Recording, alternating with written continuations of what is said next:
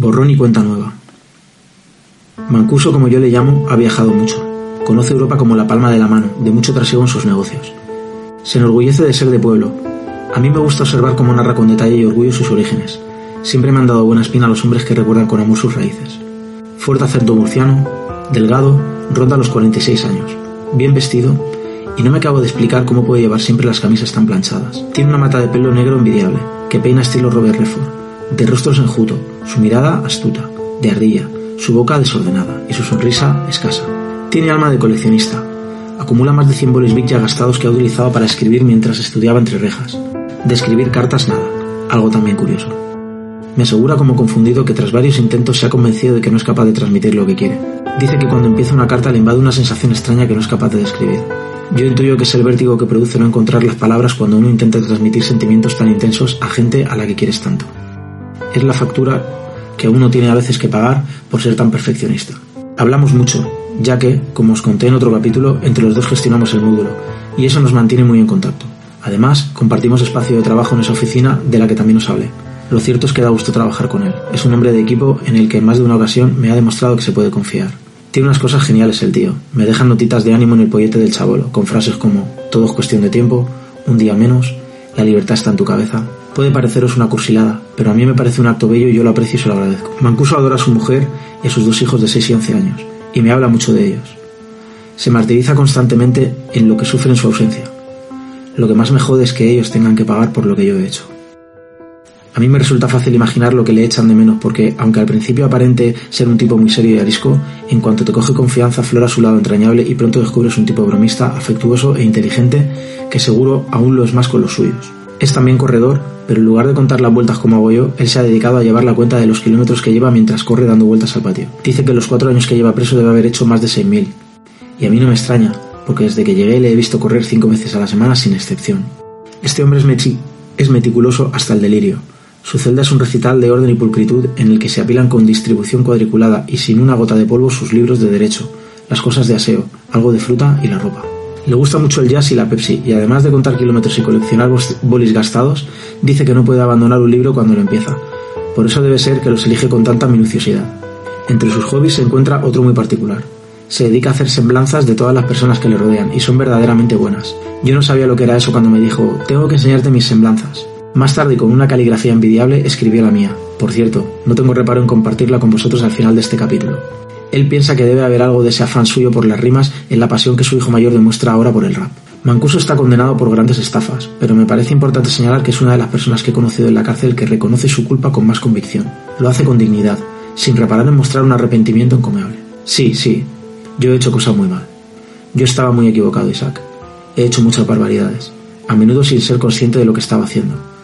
Y muchas veces lo pienso y me pregunto cómo me dejé llevar así. ¿De qué me voy a quejar, Isaac? Pero he aprendido, Isaac, he aprendido. No os penséis que esto es normal. Aun con condenas superiores a la suya, hay muchos que no aprenden y que ocupan parte de su tiempo entre rejas para coger carrerilla y seguir en el lado oscuro. Aunque reconoce abiertamente que lo hizo mal, también matiza que solo ha estafado al banco y a empresas muy grandes. Sin cara ni ojos, me dice. Y que siempre ha sido muy cuidadoso a la hora de elegir sus víctimas, como cuando escoge sus libros, digo yo. Me asombra ver cómo asume su situación con una mezcla de arrepentimiento, resignación y esperanza. Arrepentimiento por lo que hizo, resignación por lo que no puede cambiar, y esperanza por llegar finalmente al lugar que le corresponde en este mundo. No importa el tamaño de la equivocación, a mí me parece en cualquier caso un planteamiento muy coherente ante cualquier error en la vida. Igual que se arrepiente y fustiga con las estafas que emprendió, también me habla con entusiasmo de sus negocios limpios, que son muchos y aún perduran y que gestiona a duras penas desde la prisión.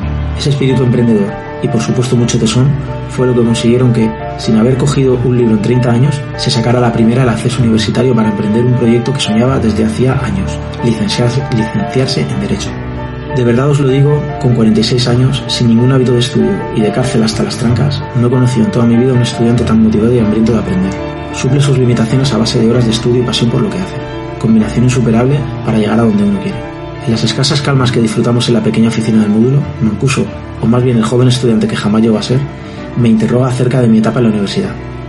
Isaac, ¿y cuántos seréis en clase? Tú estudiabas de noche o de día. ¿Pero cuál era tu método de estudio?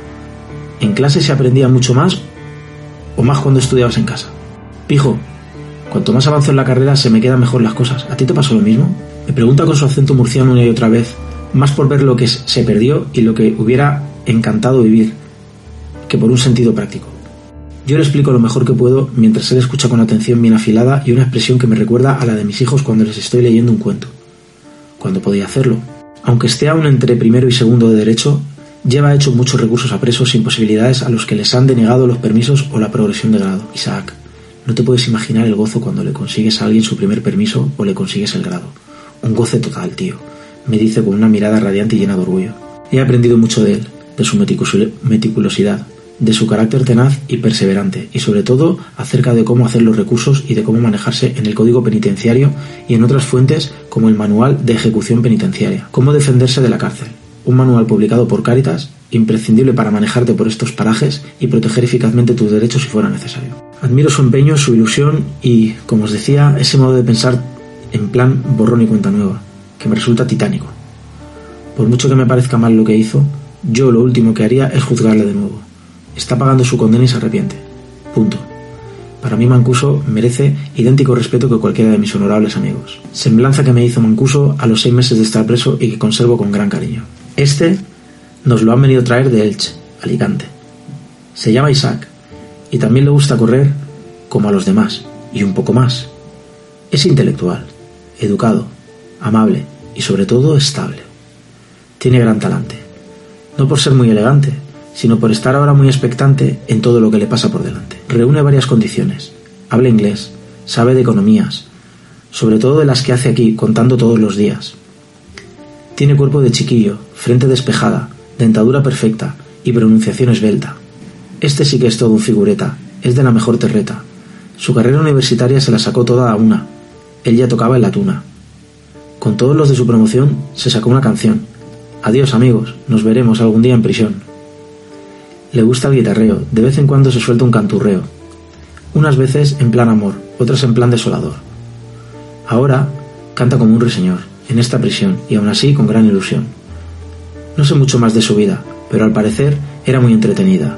De vez en cuando se sumergía en la fauna submarina, en esa playa alicantina. Corre por la pista, como si fuera ya un gran artista. Rocanrolea y canturrea, como en tiempos de la berrea. Ayuda al necesitado y al que está más agobiado y ahogado le propone ser su abogado. Algunas veces asoma con pinta de rapero o rockero, pero no, es un verdadero windsurfero.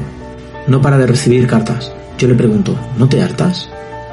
Es atractivo el chiquillo, tiene cara de pillo. ¿Será por su pelo blanquillo? Me enseñó lo que es el análisis DAFO. Yo se lo agradezco con un detallazo. Ser su amigo mola mazo. Soy afortunado con tener a este soldado a mi lado. Cuando más lo he necesitado, más me ha consolado. Él es mi Internet y a la vez hace mi papel, ser presidente del MER. Recoge datos de todos los rincones, con ellos funda un montón de eslabones. También crea su gran amanecer para no caer al mecanismo del abismo. Primero amparo, después constitucional. Esperamos que Estrasburgo no le dé por la puerta de atrás. Es bloguero el mozalbete.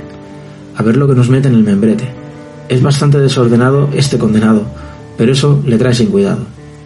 La condena no le encadena, cuando lo encierran en su almena, él se desencadena. Escribiendo un gran poema, Nena, espérame para la cena.